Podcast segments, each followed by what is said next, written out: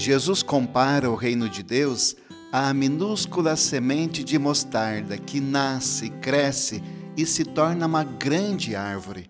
Compara-o também com o fermento que uma mulher mistura com a farinha até que tudo fique fermentado.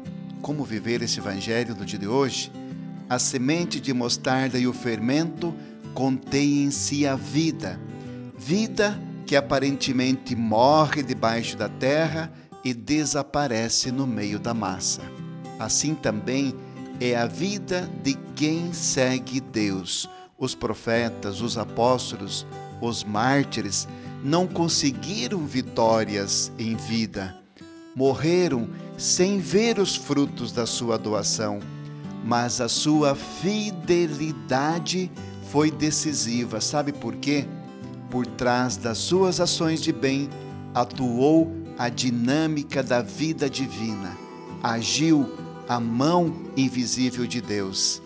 Então não esqueça, a sua fidelidade na família, na comunidade é que conta, mesmo se aparentemente a sua doação parece estar sendo inútil.